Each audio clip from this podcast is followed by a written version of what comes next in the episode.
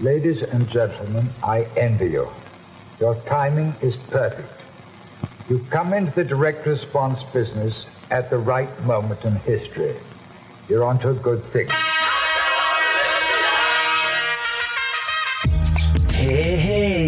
Bienvenido a un nuevo episodio de Marketing para David, un podcast dedicado a vos, David, que estás escuchando y que como yo necesitas armas de marketing para diferenciarte y competir con los gigantes de tu industria, los Goliath. Mi nombre es Javier Iranzo y hoy entrevistaré a un emprendedor serial que ha hecho de todo. Entre esas cosas, escribir un libro que me voló la cabeza. Vamos a conocer su historia, sus cagazos y sus secretos de marketing. Antes de presentarlo, si te gusta este podcast, por favor suscríbete y activa las notificaciones para no perderte ningún episodio y apoyar al show. Ahora sí, hoy voy a hablar con Roberto Cani. Escucha David, Roberto es emprendedor con más de 25 años de experiencia en la creación y gestión de empresas tecnológicas. Fue pionero en Internet en Chile al lanzar el sitio web mapcity.com en el año 1998. 10 años antes que Google Maps, me acuerdo perfecto porque era el sitio que usaba para encontrar direcciones. Además, es docente, mentor de emprendedores y autor del libro Piensa al revés. En su libro, combina biografías, citas y entrevistas para invitar a sus lectores a cambiar su mindset. Basado en ideas contraintuitivas, ayuda a descubrir nuevas formas de resolver problemas que todo emprendedor debe enfrentar en su vida. Seguro tiene muchos secretos para compartir. ¡Atención! ¿Qué tal, Roberto? Bienvenido a Marketing para David.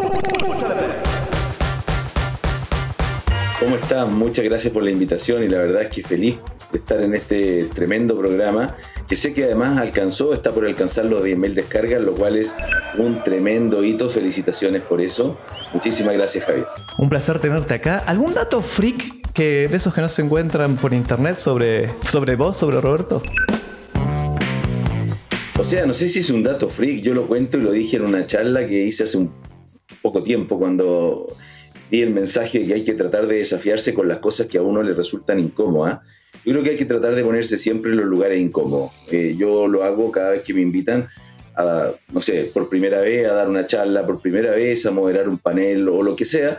Eh, yo normalmente lo acepto aunque me signifique eso un grado de incomodidad, de repente nerviosismo o estudio. Eh, para poder desempeñarte correctamente, normalmente ese tipo de cosas las la acepto porque creo que son la manera de aprender. Y te diría que el dato freak es que, bueno, yo me puse hace cinco años a tocar batería, pero yo soy una persona que se eximió en el colegio de música. Pero no porque cantaba muy bien o porque tuviera un oído privilegiado, sino porque no era capaz de entonar el himno nacional. Y me pedían hacer trabajos escritos en vez de poder hacer lo que todos mis compañeros hacían, que era entonar canciones. Y así todo, me aventuré a intentar aprender batería, llevo cinco años, años tocando y particularmente hoy día me toca un show eh, en vivo con una banda del mismo, de la misma escuela de rock, así que estoy un poquito nervioso. En un rato más me tengo que ir al Sky Costanera en el último piso, lo más alto de Latinoamérica, a tocar cinco temazos con mi grupo de rock. Bueno, mucha suerte en tu show, en tu debut como batero, como se dice en Argentina, o baterista. Y ahí quiero rescatar lo primero que dijiste de que aconsejas ponerte cómodo con lo que te incomoda, sería. Entonces, de challengearte todo el tiempo a, sí, te va a poner incómodo, pero algo bueno va a salir de eso. No busques siempre estar en la zona de confort. Así que interesante. ¿Sabes que escuchaba a un, a un autor, Tim Ferris, hablando de de ese mismo concepto diciendo, anda por ejemplo a pedirle un descuento a Starbucks. Aprende que va a ser re incómodo, pero pedirle al barista, ¿me puedes dar un descuento de 10% en este café de hoy?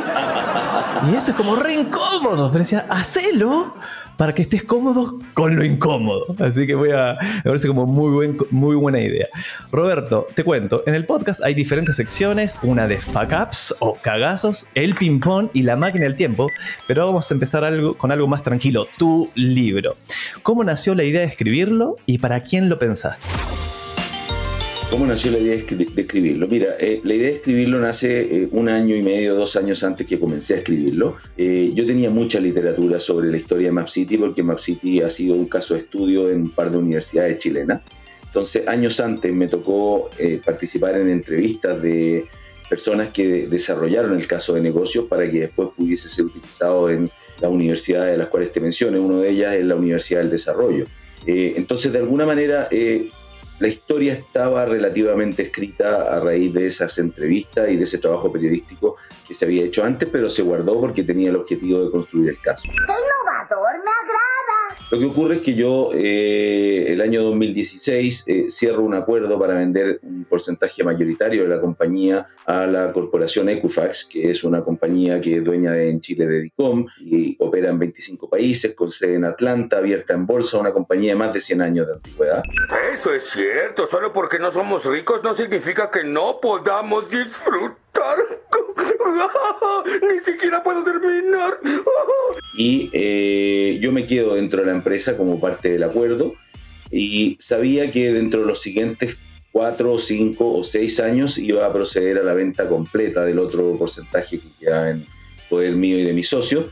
Entonces tenía muy claro que lo que iba a ocurrir posteriormente iba a ser una integración total de Map City dentro de Equifax y lo más probable es que iban a desaparecer muchas cosas. Iban a, desaparecer los compañeros de trabajo histórico, iba a desaparecer la cultura, eh, o gran parte de la cultura, algunos servicios probablemente también iban a desaparecer, eh, y así muchas cosas iban a perder valor. Eh, que eran cosas que para mí tenían un sentimiento muy importante porque habían sido construidas en épocas de dificultad y muchas de ellas también eran gratuitas para el emprendedor, para el consumidor final, como la búsqueda de direcciones, como eh, plataformas que permitían encontrar la mejor locación para poner un nuevo negocio, una nueva pyme.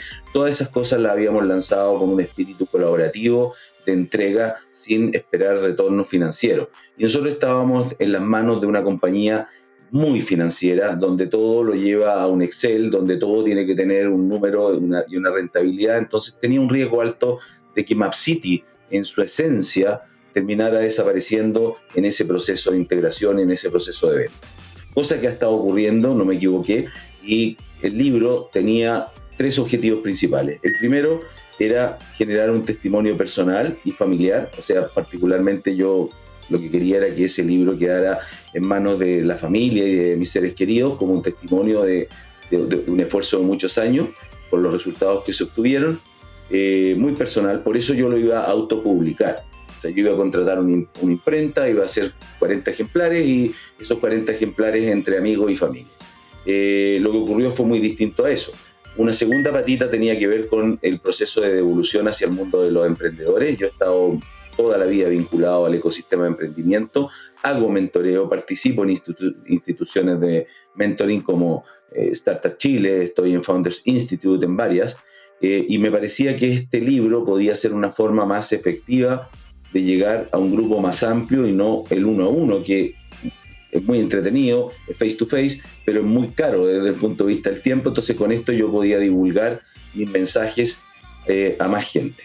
¿No es cierto? Y, y, una tercera pata tenía que ver con el hecho de, bueno, ¿qué hago después de que yo salgo de Map City? Y el libro, sin duda, es una muy buena plataforma no solo para eh, subir un escalón, para eh, traspasar frontera, sino que para tomar una posición diferente a la que yo probablemente tenía y hoy día la estoy haciendo, que tiene más que ver con directorios de empresa, inversionistas, eh, advisors, estoy dando mucha charla. Entonces, bueno, todas esas cosas que uno comienza a hacer cuando sale del día a día, de la gestión, el libro te potencia, te ayuda, te da una plataforma sobre la cual construir. Entonces, bueno, esos tres elementos fueron eh, los primordiales que me hicieron decir, bueno, este es el momento de escribir. Lo que más me gustó del libro, Roberto, es que, bueno, soy un lector ávido también, pero siempre leo historias de anglosajonas, digamos, clásicos gringos que cuentan sus historias y todo, y uno dice, sí, pero eso está re lejos, eso no se puede hacer acá, o, está bien, están buenísimas las historias, pero, no sé si es posible.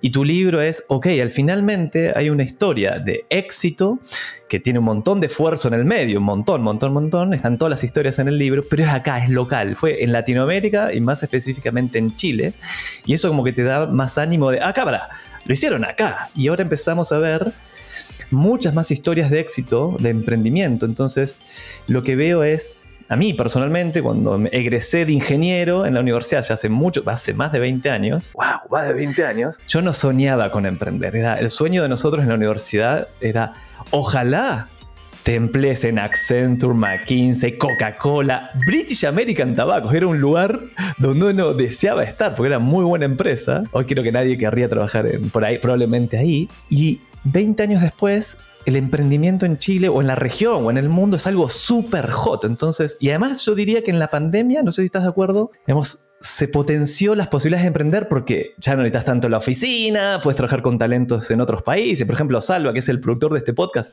antes estaba en Tailandia, ahora está en Argentina. ¿Crees que no hubo mejor momento en la historia para emprender que ahora? Estoy 100% convencido y de acuerdo con lo que estás diciendo. Este es el mejor momento para emprender. Eh, en Latinoamérica particularmente también está muy hot. Ayer, eh, ayer creo que era que me, ponía muy contento y le mandé un mensaje de audio a un, amigo, yo le digo primo, aunque no es primo exactamente, eh, a Roberto Chame, que vendió su compañía en red a Mercado Libre, eh, que es la compra más grande que ha hecho desde que compró justamente una plataforma que era competencia nuestra, se llama Portal Inmobiliario. Ellos la compraron hace muchísimos años. Nosotros teníamos una plataforma que se llamaba Zoom Inmobiliario como parte del grupo Map City entonces estábamos muy ligados a eso. Bueno, y Mercado Libre acaba de comprar Redelcom, que es toda una red de adquiriencia, ¿no? Eh, todos los POS, eh, en, las pymes principalmente y en los locales comerciales. Así que muy contento que estén pasando estas cosas. Creemos que 150 millones es un insulto. Lo menos que podemos aceptar son 150 mil millones. Se están pasando como dos tendencias, o por lo menos son las que yo veo. Una es, bueno, la tecnología, el acceso, digamos, poder. Hoy con un computador puedes hacer mil cosas. Antes tener tu computador ya era un desafío, digamos, pero hoy un computador es, barato, la conexión de internet, sobre todo en Chile, es altísima, el acceso a la tecnología. Si quieres hacer un e-commerce, no sé, tenés Shopify y todo es fácil, cualquiera puede hacerlo. Antes tener un e-commerce era, uff, necesitas 20 ingenieros y, y no lo vas a lograr igual, pero hoy podés. Y además está dando una tendencia en la gente, por ejemplo, se dio este efecto de la Great Resignation, que no sé, renunciaron 4 millones de personas, un número ridículo de gente a sus empleos, porque no quieren saber nada con el famoso 9 a 5. Entonces ven en el emprendimiento una opción de ganarse la vida, de aportar y ganar libertad. Pero no cambiaré mis políticas laborales. Para toda esa gente que sin duda está ahí, yo conozco más emprendedores que nunca. Y si me preguntas hace cinco años atrás no conocía a nadie. Ahora es como todo el mundo está emprendiendo. Pero uno de los grandes miedos que nos metían a los que decíamos, oh, yo quiero emprender algún día. No, 90% fracasa, Javier. Olvídate, eso es re inestable, estás loco. La estabilidad la vas a conseguir eh, en una gran empresa. Ojalá trabajes para Falabella, sería en Chile quizás, o para Latam. Mirá dónde están ahora. ¿Qué consejos le darías a David, que está chato de su trabajo en este momento, y dice, me voy a emprender? Eh, voy a lanzarme. Javier, eh, me lo preguntaban ayer. Ayer me tocó estar en un, webinar que dicté, una charla, y me preguntaban exactamente lo mismo. Lo primero es que tenemos que entender, y yo creo que en eso van a estar todos de acuerdo los que nos escuchan, que eh, el emprendedor no es cualquier persona. O sea, esto no es para todos. Ay, creo que le habla a usted. Y que el ecosistema para que esto funcione requiere de emprendedores, pero también requiere de trabajadores, colaboradores o como le queramos llamar, empleados, ¿no es cierto?, que trabajen para ese emprendedor o, en esa empresa y que estén de alguna manera, eh, que tengan commitment con la causa, ¿no? que tengan commitment con el propósito. Yo te diría que los emprendedores tienen que encontrar el momento en el cual emprender, porque una cosa es el momento en el cual estamos viviendo en el mundo, en el país, o, o, por la pandemia, todo lo que tú mencionaste, que hace que este sea un muy buen momento, pero también tú tienes que tener pasión por lo que haces, tienes que tener resiliencia y tienes que tener algún backup, porque efectivamente los números que tú estás dando no es el 90, puede ser que sea el 80% de la empresa a los 5 años desaparece. O sea, tienes un 20% de probabilidad no de ser un unicornio, de subsistir, que es algo bastante más básico que eso. Eh, y, en el camino está lleno, lleno, lleno, lleno de eh, ripio, ¿no? Eh, recuerdo, recuerdo una conversación que tuve con Uri Levine, el fundador de Waze, con quien me he reunido las tres veces que ha venido a Chile, eh, un, tipazo, ¿no? Eh, me contaba una historia y me decía, eh, Roberto, esta es una historia real. había un entrevistador que hablaba con un exitoso CEO, un founder de una empresa, un fundador, y le preguntaba cómo había logrado ser tan exitoso como CEO. No me hice rico firmando cheques, señor. Y el CEO le contesta y le dice, mira, dos palabras, buenas decisiones. Entonces fue fantástico, se ríe el entrevistador y le pregunta, pero ¿cómo se toman las buenas decisiones? Entonces le comenta y le dice una palabra, experiencia. Ok, extraordinario, buena decisión, experiencia. Pero ¿cómo se gana la experiencia? Bueno, dos palabras, malas decisiones. Eh, a mí me pareció muy, muy entretenido. Yo creo que tú lo leíste en mi libro, yo lo repliqué ahí. Eh, ¿Por qué? Porque esa parte del ripio de la cual te estoy hablando, que son las malas decisiones, son las que normalmente uno termina obviando cuando dice, mira, esta persona hizo un exit, esta se transformó en unicornio. Pero todo ese camino recorrido, que en mi caso fueron más de 20, eh, y la mayoría son 8, 9, 10, 12, o sea, no son dos años, son casos muy puntuales cuando tú logras hacer eso, eh, están llenas de ripio. Ripio significa no dormir, trabajar muchísimo, pasarla muy mal, pensar de que te fuiste a la quiebra, eh, probablemente vender el auto si es que lo tienes o hipotecar alguno de tus bienes, eh, en algunos casos la separación, ¿no es cierto?, conyugar. Hay, hay, muchas cosas entre medio que la gente no ve hasta que uno logra, no quiero hablar de éxito porque es una palabra que odio, pero hasta que uno logra que su compañía eh, tenga estabilidad o logre algún tipo de resultado económico, que finalmente es la forma en la cual nos tienden a medir. Así es que ojo con eso, no es para todo el mundo, eh, uno tiene que saber en qué momento se encuentra, si tiene un plan B, si esto fracasa, todo lo que ponga en la planilla Excel en términos de números de, cuándo va a poder estar rentable o cuándo va a llegar al break-even, al equilibrio, eh, multiplícalo por 2, 3 o 4 porque va a ser más difícil de lo que planificaste. Eh, y, de alguna manera, si es que aún así eres la persona, tienes la pasión, amas lo que haces, bueno, tírate a la piscina, en mi consejo, sí o sí. Y trata de combinar lo que te gusta hacer por lo que el mercado está dispuesto a pagar, que son dos cosas que se tienen que juntar para que esto eh, funcione, ¿no es cierto? El hambre con las ganas de comer. ¿Cómo me, quedé pegado porque dijiste odio la palabra éxito? ¿Por, ¿por qué? Así la odio, la odio, absolutamente la odio. Pero ¿por qué te genera tanta ese sentimiento tan profundo? Muy profundo, Javier, porque me comentaste al inicio del programa de que hay una sección que, se llama Fuck Up, ¿no es cierto? Eh, yo participé en uno de los Fuck Up Nights que se hacían en Chile, que es una importación de un proyecto mexicano. Eh, participé en el segundo, en donde me pusieron muchas reglas para exponer, nunca me ponen reglas, me dice, bueno, tú tienes 40 minutos expone. Aquí no, aquí era una cantidad de tiempo muy limitado, máximo 15 o 13 slides, eh, tenía que exponer al menos tres casos de fracaso y no podía hablar de éxito. La verdad es que de todas las charlas que he dado, me ha tocado dar muchas, ha sido la más entretenida, la más interesante y donde yo creo que la gente que me escuchó se quedó con mayor valor. ¿Por qué? Porque las personas que escuchan de eh, los emprendedores que han tenido éxito de manera regular, como se les menciona, como por ejemplo a lo mejor podían estar pensando los que me escuchan a mí, no tienen idea de mi vida personal. Y ojo, tengo una vida personal maravillosa, pero ellos no saben cuáles son mis mochilas. ¿ah? Solamente saben que vendí, que eh, a lo mejor vendí muy bien, a lo mejor no necesito trabajar, entonces bueno, este tipo la está pasando increíble. Pero no tienen idea de las mochilas personales que uno tiene. Eh, a nivel familiar, a nivel personal. Eh, a lo mejor yo estoy en una búsqueda hoy día, lo cual es absolutamente cierto y no tengo ningún problema en mencionarlo. Estoy en una búsqueda, por ejemplo, de un paso más elevado en, eh, encontrar un propósito que ya no es el propósito de que te vaya bien con tu libro, de que te vaya bien con tu empresa o de que ganes un millón de dólares más. Es un propósito distinto. Y aunque no lo creas, cuando uno tiene más de 50, estas cosas uno se las empieza a cuestionar, eh, se empieza como a, buscar esa trascendencia, ¿no? Eh, ojalá que viva 20, 30, 40 años más, pero, pero no te queda demasiado para trascender en, cosas que tengan más que ver con el dar que con el recibir. Cuando ya tuviste la opción de recibir, ahora tienes que buscar dar o cómo devolver. Y bueno, y estoy incómodo en este minuto, no me considero exitoso, considero que me fue bien en la vida, muy bien, y soy muy agradecido, pero ahora tengo nuevos desafíos y tengo que lograr eh, resolverlos. ¿no? Que me, hiciste acordar, claro, yo tengo 45 y, y, recuerdo siempre este mantra, memento mori, recuerda que vas a morir. Entonces cuando tenés 45 o 50 decís, ah, digamos, en, una, en un tiempo estándar estoy más cerca de ese día.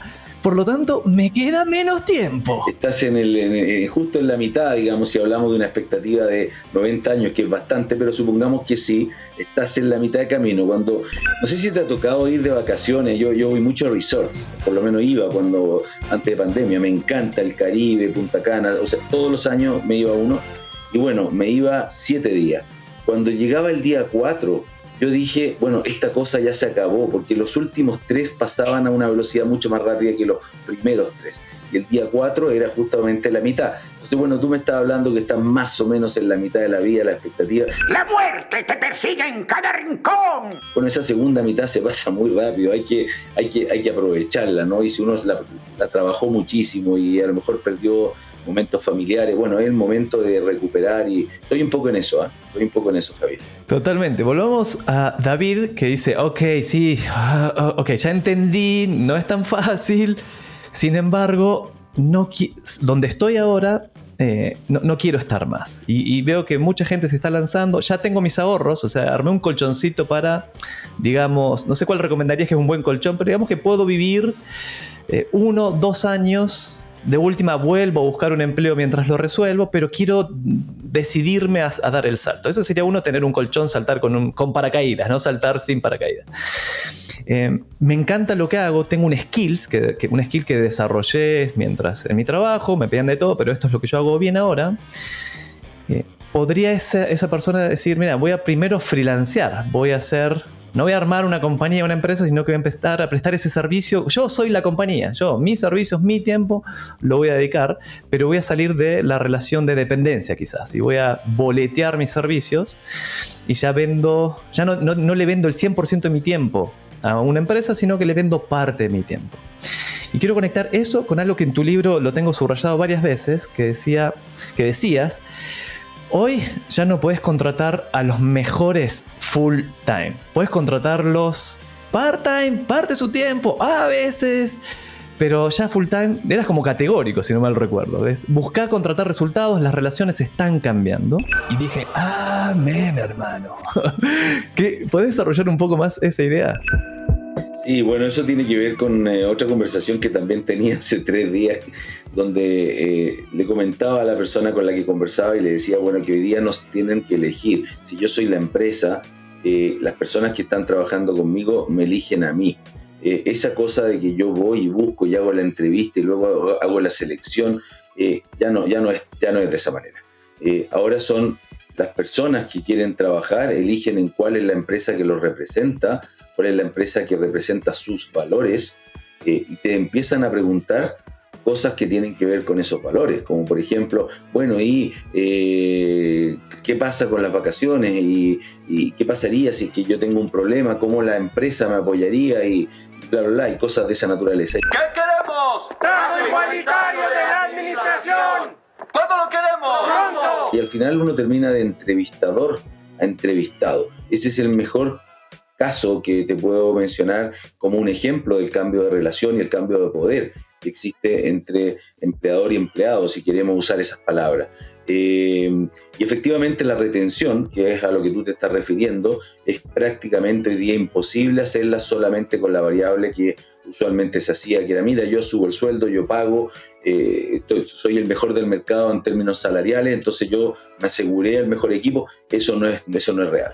O sea, hoy día los mejores talentos, te diría yo que a mí incluso me toca verlos en startups donde eh, no hay eh, salarios competitivos, sino que hay valores y propósitos de por medio. Eh, por supuesto que hay algunos premios a futuro, si es que les va bien, stock options y, todo lo que se acostumbra a dar, pero las personas están apostando por una calidad de vida distinta, están apostando por vibrar y están apostando por la cultura.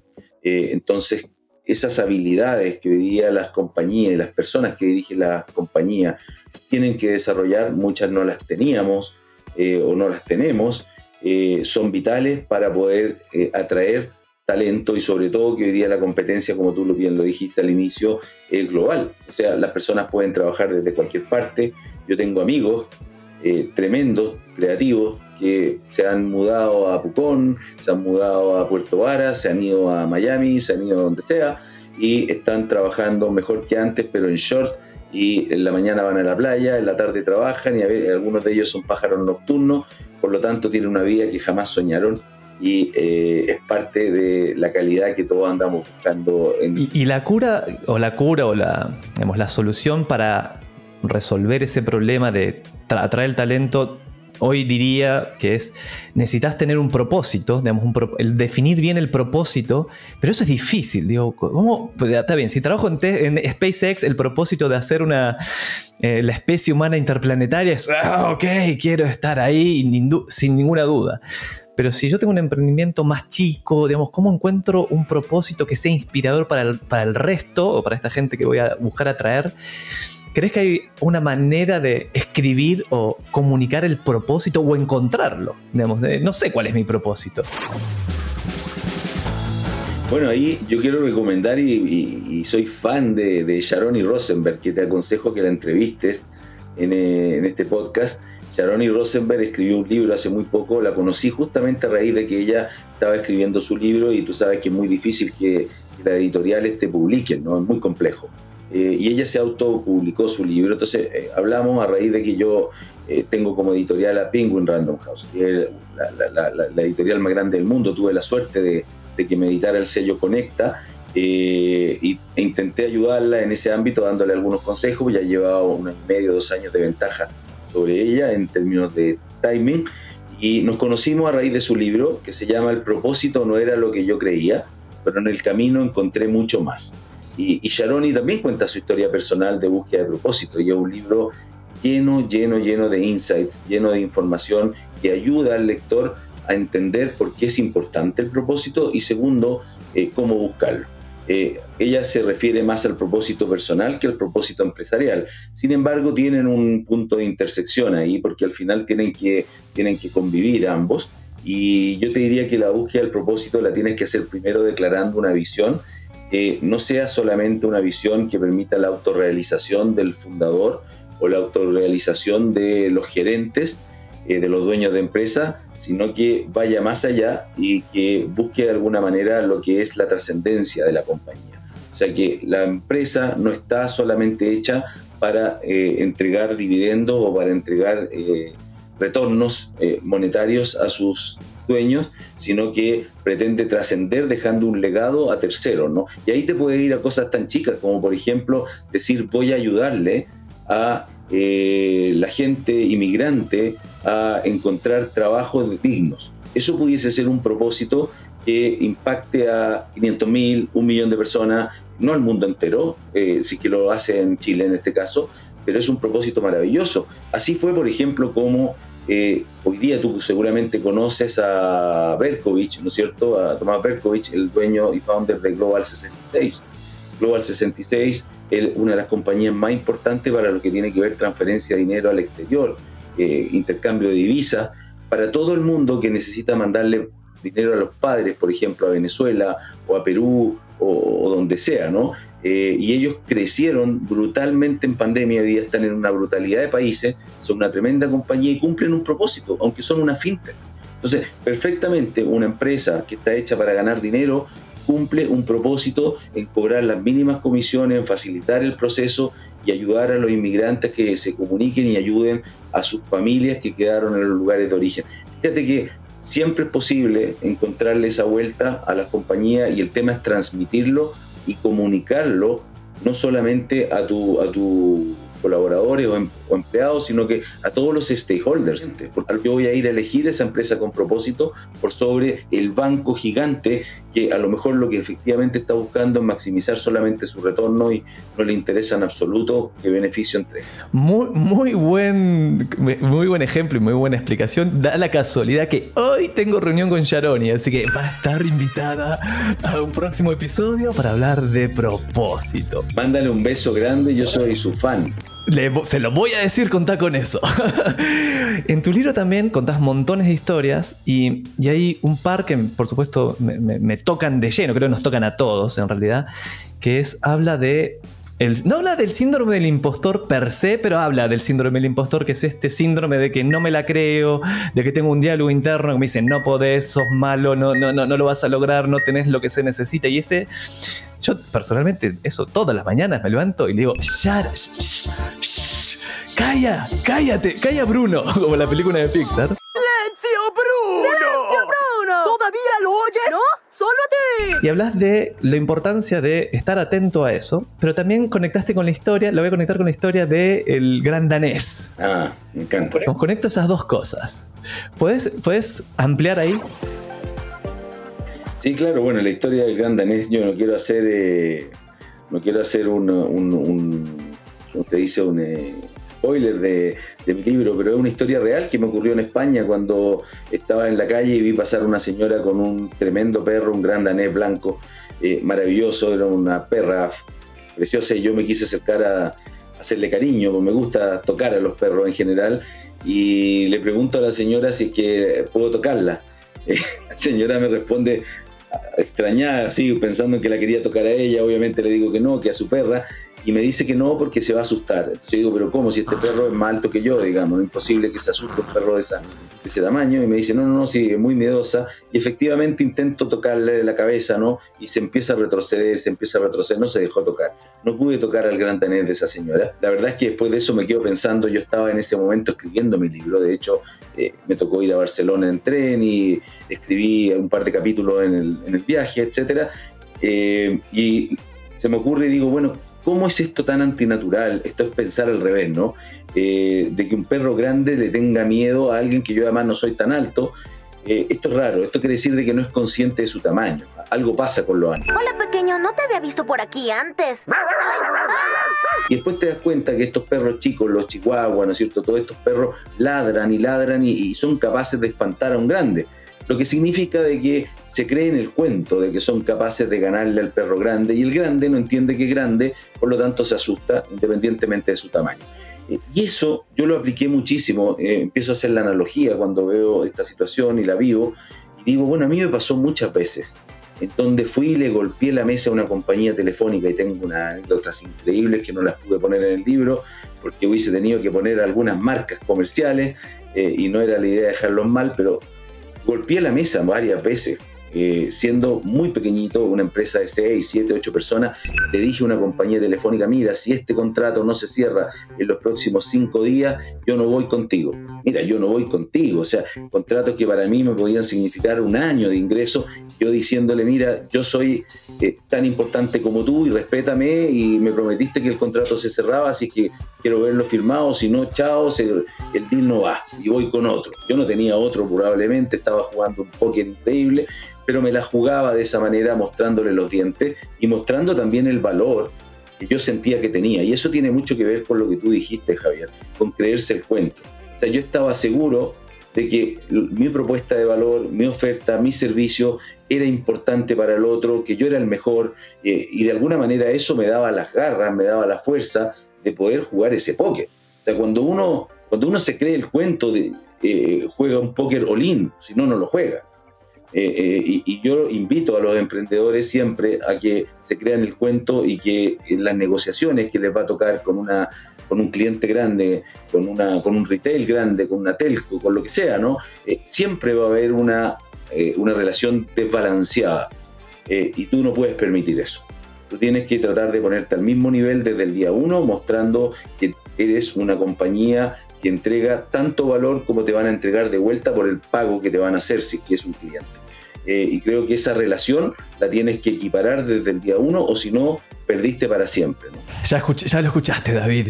Ahora, Roberto, si yo doy el paso, soy David y estoy dando el paso, vamos a decir que renuncié a mi trabajo, tengo estos dos años como para eh, pilotearla, eh, para, para, darle una, una oportunidad honesta a, a, una nueva vida de emprendedor, y me empieza a ir bien, me empieza, me empieza a ir bien, empiezo a tener clientes, digo, ¡eh!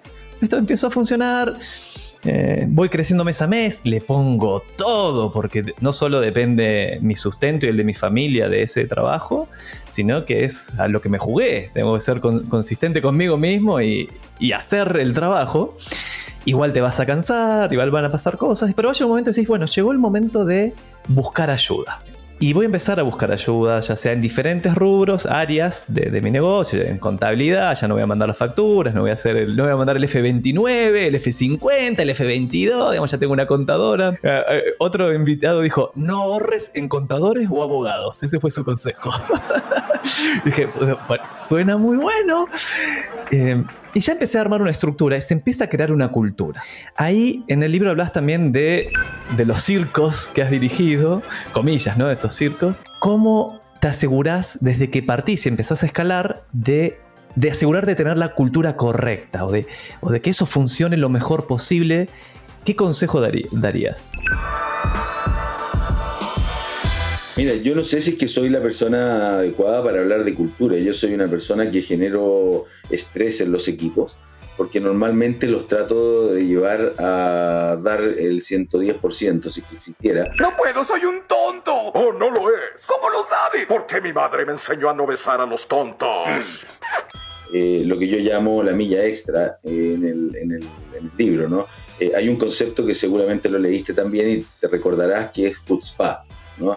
Eh, la chutzpah es un concepto, mucha gente me ha preguntado por, eh, por- ese concepto, no es muy común, no se escucha demasiado, pero tiene que ver un poco con la irreverencia, tiene que ver un poco con eh, esa inconformidad permanente que uno muchas veces tiene de que está más balanceado a la crítica que al, premio, ¿no? Que, al- a, la, oda, ¿no?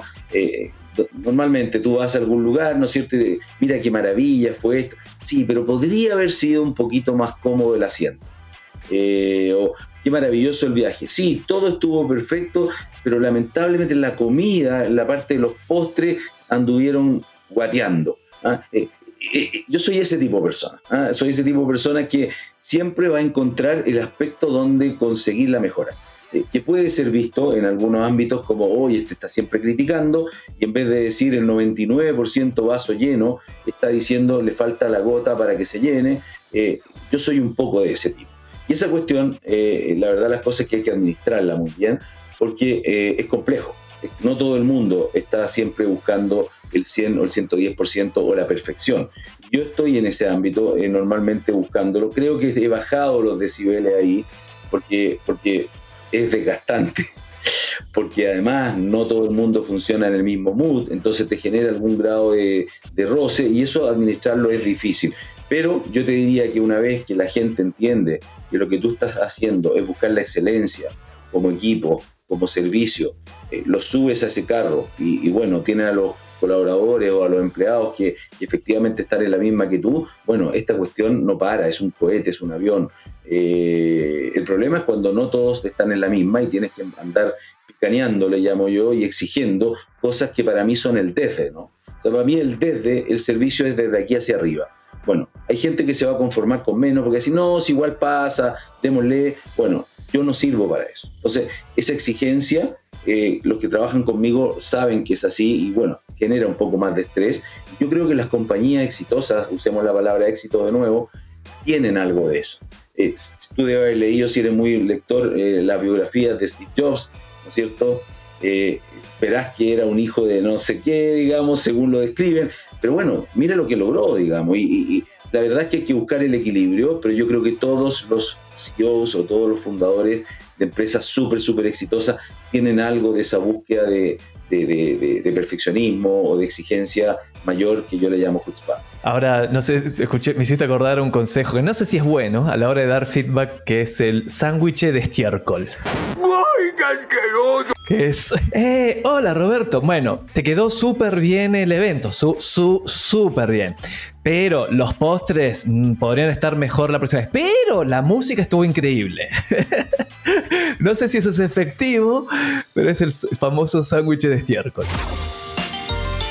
Sí, sí, es totalmente, es totalmente efectivo, empieza felicitando eh, y luego eh, transmite una oportunidad de mejora, es una oportunidad de mejora, no es una crítica, yo le llamé crítica anteriormente, pero en realidad es una oportunidad de mejora, y termina con un espaldarazo, con una con un, con, un palmetazo en la espalda, digamos, diciendo, eh, qué bien, lo está haciendo maravilloso. Yo creo que esa cosa sí funciona. Esas son técnicas al final eh, para tener comunicación efectiva. Eh, a mí me hubiese encantado tener más habilidades de ese tipo que las tuve que aprender a, a la fuerza, a golpe, a golpe de cabeza contra la pared, ¿no? Cuando te das cuenta y alguien te decía, me dejaste mal después de esta conversación y el tipo quedaba deprimido durante 30, 30 minutos y yo tenía que ir a, darle la, parte de, de, la subida de ánimo, eh, en vez de haberlo hecho en la conversación, lo hacía por partes porque me iba dando cuenta en el camino del efecto que generaban. Eh, Yo tuve ese problema, eh, lo menciono en el libro y digo que, que, no es una de mis fortalezas, pero, pero he ido aprendiendo y me ha encantado cómo eh, he podido desarrollar esas capacidades que hoy día son más importantes que antes. Pues sí, totalmente. Hay mucho, hay mucho en YouTube, además. Hay muchos libros, YouTube, eh, cursos. El, conocimiento hoy es o barato o muy barato y de altísima calidad. O sea, está todo. Ahora, Roberto, ya casi cerrando esta sección, nos vamos a meter a FACAPS en un segundo. Pero quiero darle más, que nos des más consejos a los Davids, que es, ok, ya tenés la idea, te encanta lo que vas a hacer, sos bueno haciendo eso, diste el salto, tenés plata para financiarte tu propia plata, ¿no? No vas a salir a levantar capital ni nada de eso, tenés plata. ¿Qué, qué cosas debería hacer desde el día uno si tiene grandes ambiciones como, mira, quiero ser, eh, tengo ambiciones regionales, tengo, quiero ser un, tengo que tener un gran impacto, si mi propósito y mi visión es grande, podría, sí, sí, sí, sí, como dijo el, invitado anterior, sí, sí, pero los contadores y abogados ahí no ahorres plata con eso. ¿Qué otros consejos darías? Bueno, es un consejo que también se repite mucho, pero a veces se nos olvida, y sobre todo los que somos amantes de desarrollar, somos doers, ¿no? Yo soy ingeniero, entonces yo vengo del mundo de hacer cosas, de programar, de construir. Eh, y muchas veces me enamoro de este producto que construyo y después voy a buscar si es que tiene cabida en el mercado. Eh, yo te diría que hay que dedicarle mucho tiempo y, ahí no hay que ahorrar tampoco un minuto en intentar eh, entender el problema o el dolor que estoy resolviendo con gente que lo esté sufriendo muchos de estos proyectos que son exitosos, cuando tú hablas con los fundadores, te vas a dar cuenta que nacen de eh, vidas personales o situaciones personales que les tocó vivir y que después las resolvieron ellos mismos para ellos mismos, pero encontraron que había un mercado gigante que tenía el mismo, el mismo dolor. Entonces yo te diría que cuando uno está siempre pensando, ¿y qué, qué hago? Eh, eh, ¿En qué proyecto desarrollo? Bueno, lo primero es darse cuenta cuál es el dolor eh, en los grupos de amigos, en las relaciones que uno tiene y empezar a validarlo lo más rápido posible a través de conversaciones, a través de encuestas, a través de entrevistas o muchas veces a través de gente que, que lo está sufriendo. Y lo siguiente es intentando hacer lo más rápido posible un pequeño prototipo o digamos que un producto viable mínimo, ¿no es cierto? Un MVP que permita que tú entregues ese servicio, aunque sea todavía no completo, pero que alguien te diga, wow, sí, esto ya me resolvió gran parte. Si tuviera lo que la capa superior sería perfecto, pero con esto ya me está ayudando mucho. Bueno, ahí ya te tiras a construir eso y ya vendrán todas las demás cosas para que el producto sea perfecto, el servicio sea perfecto, pero comienza a validar de que alguien está dispuesto primero a usarlo y segundo a pagar algo por ello. Eh, si ya paga poco, tú luego podrás complementar con muchas otras cosas para que pague más. Pero eh, el problema es que muchos desarrollamos productos que son útiles para la gente, pero no hay disposición a pago. Yo siempre dije, MapCity llegó a tener casi 5 millones de consultas mensuales, gente buscando direcciones. Estoy hablando año 2007, 2008, cuando, cuando recién salía Google Maps. Eh, yo siempre pensaba en MapCity y decía, ¿cómo hago para cobrarle 10 pesos? 10 pesos, esa moneda en ese minuto la gente todavía la despreciaba, digamos, o sea, ya, era una moneda que la gente despreciaba, no, no podías comprar más que un chicle. ¿Cómo hago para cobrarle 10 pesos a cada persona? Y tú multiplicas 10 pesos por 5 millones, ya tienes 50 millones, en ese minuto cerca de 100 mil dólares. Bueno, no tuve la forma de capturar de regreso esos 10 pesos porque no tenía los métodos de pago, no, era imposible. Entonces, no es solamente generar el valor, es también ser capaz de capturarlo de vuelta. Es, son las dos cosas las que tienes que mirar y que alguien esté dispuesto a pagar. Eh, si tú logras comprobar eso, aunque sea en un grupo pequeño, y luego te das cuenta que el mercado es más grande, bueno, tírate con todo, porque lo más probable es que si ejecutas bien tu proyecto, va a tener éxito y va a encontrar un mercado y la empresa va a crecer. Lo peor es enamorarse de tu proyecto y no entender de que hay un problema al otro lado que hay que resolver y muchas veces no existe el fit, ¿no es cierto?, el calce entre la forma en la cual se debiera resolver el problema y lo que tú estás proponiendo. Eh, ese, es un consejo que se da en muchas partes, pero yo lo quiero repetir porque para mí es el más importante para no insistir eh, eh, y gastarte esos recursos que tú dices que la persona tiene, su ahorro de un, de un año lo que sea, eh, en probar cosas que no van a funcionar nunca. Súper buen consejo, totalmente. Y me acordé, también lo mencionas en el libro. Vamos a tratar de no spoilearlo mucho. David, igual vamos a dejar el link del libro en la descripción. El retorno de la inversión en tu libro es infinito. Es infinito, David, así que compralo.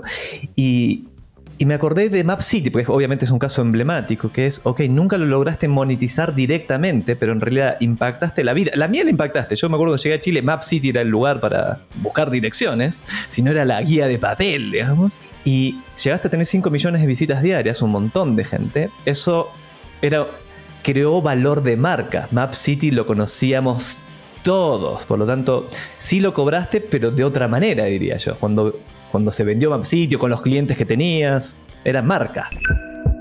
Tal cual, Javier. solamente una aclaración. ¿ah? Eh, cuando hablamos de MapCity, lo que el público conoce que es las plataformas gratuitas, eh, efectivamente esas no las monetizamos un poquito, las monetizamos un poquito, pero nuestro negocio nunca fue ese. El negocio de MapCity, que es una empresa que le iba muy bien, generaba, llegó a vender 8 millones de dólares al año, eh, una compañía que tenía a sus clientes empresas. O sea, recuerda que una vez que tú tienes toda esa información, las compañías, las compañías de retail, las bancas, las compañías de seguro, nos contrataban para hacer geomarketing o geobusiness, ¿no? que es básicamente el entendimiento de la demografía para instalar mejor sus próximos locales comerciales, para entender dónde estaban sus consumidores potenciales, todo lo que tiene que ver con la analítica de las ciudades, el crecimiento, la expansión, la segmentación.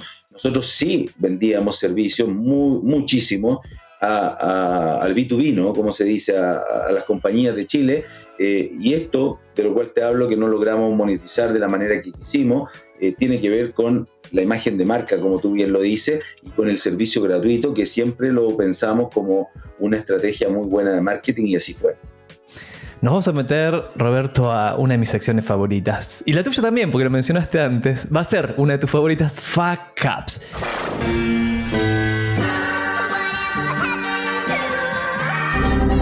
¿Qué Fuck Ups? Deben ser infinitos, no tengo duda, pero de los cuales David debería aprender uno, dos. A ver, eh, efectivamente hay muchísimos. Estoy tratando de recordar uno que sea, que sea relevante. Yo creo que eh, me, voy a, me voy a referir a algo que normalmente me preguntan los emprendedores, porque las preguntas ya hace tantos años conversando con distintos emprendedores se empiezan a repetir.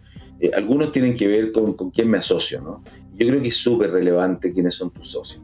Eh, cuando uno está partiendo, lo único que busca es tener más manos, tener alguien que aporte el dinero y, muchas veces no segmenta con quién se está asociando eh, porque lo que quiere es partir y, siente que cualquiera sirve, ¿no? Eh, me sirve cualquier micro, decimos nosotros, para referirnos a otra cosa, pero esto también es, bueno mencionarlo. no es cualquier socio el que te sirve. primero que nada, el amigo de la universidad con el que saliste de vacaciones y nunca tuviste un, un sí, un no, porque, porque tenían los mismos gustos, los mismos intereses y, y, opinaban igual, no es el socio que tienes que buscar. Probablemente te va a terminar peleando eh, en la empresa, digamos, no te peleaste nunca en los viajes, pero sí en la empresa. Pero el problema es que no va a haber aporte de valor. Eh, van a estar siempre de acuerdo. Entonces no va a haber ningún tipo de discusión respecto al modelo, respecto a, si vale la pena internacionalizar ahora o esperar el levantamiento de capital, lo hacemos en una ronda pequeña o grande. Hay, miles de cosas que van a salir en donde las visiones eh, tienen que ser contrastadas con gente que ojalá venga de experiencias distintas. Entonces, yo te diría que la búsqueda del socio es muy, muy importante y no solamente la búsqueda del, socio, sino que eh, una, un pacto que permita resolver anticipadamente los conflictos que sí o sí van a venir. Eh, cuando uno parte, sabes que vamos 50 y 50, es la típica, ¿no? Tú pones trabajo, yo pongo algo de dinero, 50 y 50. Y después, cuando la empresa empieza a crecer, el que trabaja se está descrestando, el que, el que pone dinero probablemente tiene otras fuentes de financiamiento o trabaja en otra cosa y el que está trabajando le dice, oye, pero mira cuánto, cuánto está costando esta compañía ahora y soy yo el que he trabajado, no es justo que tú te lleves la mitad, pusiste apenas poco dinero al inicio y con eso ya hoy día vale no sé cuánto y empiezan discusiones que no las soñaste. Y esos conflictos resolverlos cuando ya estás en, en la vorágine del escalamiento, del crecimiento, son imposibles imposible. Entonces tienen que haber reglas claras desde el inicio con respecto a cómo se van a resolver estos conflictos en el camino. Y ahí viene lo que hablábamos de los abogados, que te hagan un buen pacto, eh, que desarrolle obviamente eh, un pacto accionista que permita adelantarse a esto. ¿Y quiénes pueden ayudarte a eso? Bueno, gente que haya pasado por aquello, ¿no? O sea, abogados, eh, no abogados que, que, te manden, ¿no es cierto?, la, la escritura de la sociedad estándar, porque esa no te va a servir. O sea, tienes que construir un pacto ad hoc al tipo de compañía, al tipo de socio, y, los que te pueden ayudar son abogados que hayan trabajado en este tipo de compañías, que hayan trabajado en startups y hayan visto estos conflictos que se dan a menudo a cada rato. Yo diría que ese es un, un, consejo que, me gustaría dejarlo eh, bien plasmado tomado, escuchaste, ya lo escuchaste David, tenés eh, buen contador, buenos abogados, buen pacto de accionistas. Que los abogados te van a hacer el pacto de accionistas. Vamos a meternos a la anteúltima sección, nuestra famoso, nuestro famoso ping-pong. Yo te voy a hacer una pregunta y tenés que responder. Lo primero que te viene a la mente, eh, tac, ahí. Una herramienta o app que te complicaría la vida laboral si desapareciera mañana, no vale decir WhatsApp. No vale decir WhatsApp, no me digas. Eh, la del banco hoy día. la del banco, o sea, la verdad las cosas que eh, no es que tenga muchas inversiones, pero, pero transacciono bastante con el banco, no uso efectivo. Eh, yo juego póker los días lunes.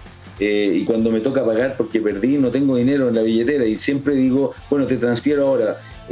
Yo ya no uso eh, nada, 100 eh, pesos los pago con el banco y para mí es como lo básico, ¿no? Así que te diría que la aplicación del banco para transferir dinero. Un libro, película, canal de YouTube o podcast, además de Piensa al revés, que le recomendarías a David. A ver, yo siempre recomiendo que el que no haya visto la charla TED de Simon Sinek, ¿no es cierto? Que habla del why, ¿no es cierto? Del, del por qué. Yo sé que mucha gente la recomienda y Simon Sinek es muy conocido, pero por si hubiese alguna auditor que no la haya escuchado, a mí me gustaría que vaya y escuche una de las, creo que es una de las tres charlas más famosas o más, más, más, más vistas, eh, en donde habla justamente del para qué, ¿no es cierto? El para qué hago las cosas y por qué la gente te compra. Y creo que es muy, muy importante entender de que la gente no compra lo que tú haces, sino que compra el para qué lo haces. Y ahí viene toda la conexión con el tema del propósito que ya lo hablamos. Así que bueno, puede parecer repetido para muchos, pero, pero quiero dejarlo como una recomendación para los que no lo conozcan. Influencer, en el amplio sentido de la palabra, favorito. No, no, no, no me gusta tampoco la palabra influencer. Eh, así que voy a hacer un, un, pasapalabra ahí. Eh, yo, yo, no hablo de influencers porque normalmente los influencers se, se, se asocian a personas que que les pagan por decir lo que dicen o que, o que, o que están de alguna manera amarradas a causas eh, personales que no necesariamente son, son, eh, son válidas para todo el mundo. Yo, prefiero decirte que en cada uno de los temas eh, hay gente que está de manera, de manera muy honesta aportando para otros y está entregando contenido de muchísimo valor, está lleno, tú lo dijiste también al comienzo, de gente que está mostrando casos de éxito pero desde, a ver, desde la, la, honestidad de querer comunicar y de querer eh, darle al tercero y no como un beneficio personal que se retorna para uno porque la marca te pagó o porque te conviene a ti para tu proyecto. Entonces, bueno, hay de todo en esto, ¿no? Pero yo quiero mencionar a uno que me encanta la producción que tiene y me encanta la honestidad con que hace su trabajo. No sé si es un influencer, por eso te digo que no, no me gusta la palabra. Luchito del Viento. Eh, si, usted, si ustedes buscan en, YouTube, él tiene su canal de YouTube, se llama Luchito del Viento, un tipo apasionadísimo, entretenidísimo, eh, que está entregando siempre contenido de altísima calidad. A mí me entrevistó, vino con una camioneta, con cuatro cámaras, lo pasé increíble, le dio en el clavo a las preguntas que me hizo. La verdad es que cada vez que me encuentro con él, eh, me alegra la vida. Así es que yo te diría que no sé si es un influencer o no, ojalá que lo sea, pero es un canal maravilloso que los invito a seguir. Vamos a dejar el link también en la descripción. Roberto, ahora nos vamos a subir al DeLorean, la máquina del tiempo. En esta ocasión vos vas a ser Marty y yo voy a ser Doc. Y nos vamos a volver al año 2000, cuando comienzas mapcity.com, aprox. Te encuentras con un joven Roberto. ¿Qué te dirías? A ver, eh, un poco antes, fue el año 98. El año 2000, para solamente ponernos en contexto, fue la explosión de la burbuja de las .com. Fue cuando el Nasdaq pierde un trillón de dólares en, menos de un mes, digamos. O sea, fue un, desaparecieron un montón de compañías. Eh, fue en marzo, el 10 de marzo, creo, si, mal no lo recuerdo. Entonces, depende si me encontré antes o después del 10 de marzo. si fue después del 10 de marzo, te diría que eh, le diría a ese Roberto, wow, ese proyecto de Internet que estaba desarrollando va a tener que esperar mucho tiempo porque la gente dejó de creer en Internet, que estaba todavía muy incipiente. Ojo, dale fuerza, persevera persevera porque esta tecnología va a cambiar el mundo, no tan rápido como pensábamos, pero si tú logras aguantar, si tú logras perseverar, vas a poder eh, encontrar, digamos, el espacio para desarrollar la compañía y, lo más probable es que te subas a esa, a esa ola gigante que viene, que, que, va a llegar más lenta de lo que creíamos. Eh, independientemente si hubiese sido antes también, probablemente eh, el mensaje sería muy similar, porque creo que la perseverancia eh, y la resiliencia son dos elementos fundamentales en los emprendedores. O sea, como las cosas no van a salir como tú las planificaste, los tiempos van a ser más largos, las inversiones van a ser mayores, los costos también, eh, te vas a dar cuenta de que si no tienes esa capacidad de perseverar, eh, vas a muchas veces matar tu proyecto antes de tiempo. Luego, cinco años más o diez años más, alguien lo va a haber hecho, se va a transformar en unicornio o va a haber hecho un éxito, le va a ir muy bien Tú vas a decir, yo tuve esa idea, yo partí primero, ¿por qué no fui yo esa persona? Bueno, porque te diste por vencido antes o porque eh, no te diste cuenta que el camino tenía más piedras que las que pensabas que tenía y no te preparaste para caminar en la piedra eh, y fuiste a pata pelada a recorrer ese viaje. Entonces te diría que, que eso es lo que le diría, ¿no? Roberto, muchísimas gracias por estar en Marketing para David. Ha sido un placer compartir con vos. Si David quiere conocer más de tu historia, sin duda lo va a aparecer en el libro, lo va a aparecer en tu podcast que también está en Spotify. Vamos a dejar el link abajo en la descripción. Estás en LinkedIn activo. ¿Algún otro canal para ponerse en contacto con vos y conocer más de, de tu historia? Sí, yo tengo un blog personal que se llama robertocami.com o también eh, porque es más complejo poner mi apellido, piensa al revés.cl, igual que el libro.cl. Tengo un blog personal donde no solo están los capítulos del podcast, sino que ahí escribo regularmente también. Por lo tanto, eh, deben, haber ahí, deben haber ahí unos 50 o 60 eh, artículos cortos, dos, tres minutos de lectura y eh, voy volcando las ideas que me van surgiendo que creo que pueden ser interesantes para el mundo y el ecosistema del emprendimiento. Así que eh, esa es una buena forma de conectar conmigo. Llegó el momento, ahora sí, de despedirnos del episodio de hoy. Gracias por haberme acompañado hasta acá con esta espectacular historia. Gracias por escuchar Marketing para David. De este lado del micrófono te habla Javier Iranzo y del otro está Delphi Suane y Salva Luca en la producción y Mauro Sucho en la edición. Puedes escribirme con consultas o comentarios sobre este episodio a mi mail javier.iranzo.com o en mis redes sociales con el mismo nombre. No te olvides de suscribirte al programa en Spotify o donde sea que lo estés escuchando y activar las notificaciones así no te perdés ningún episodio y apoyás al show. Nos escuchamos en el próximo episodio y ¿sabes qué le dijeron Roberto a David minutos antes de pegarle un piedrazo a Goliat? No, no, no, a ver. Ponele onda.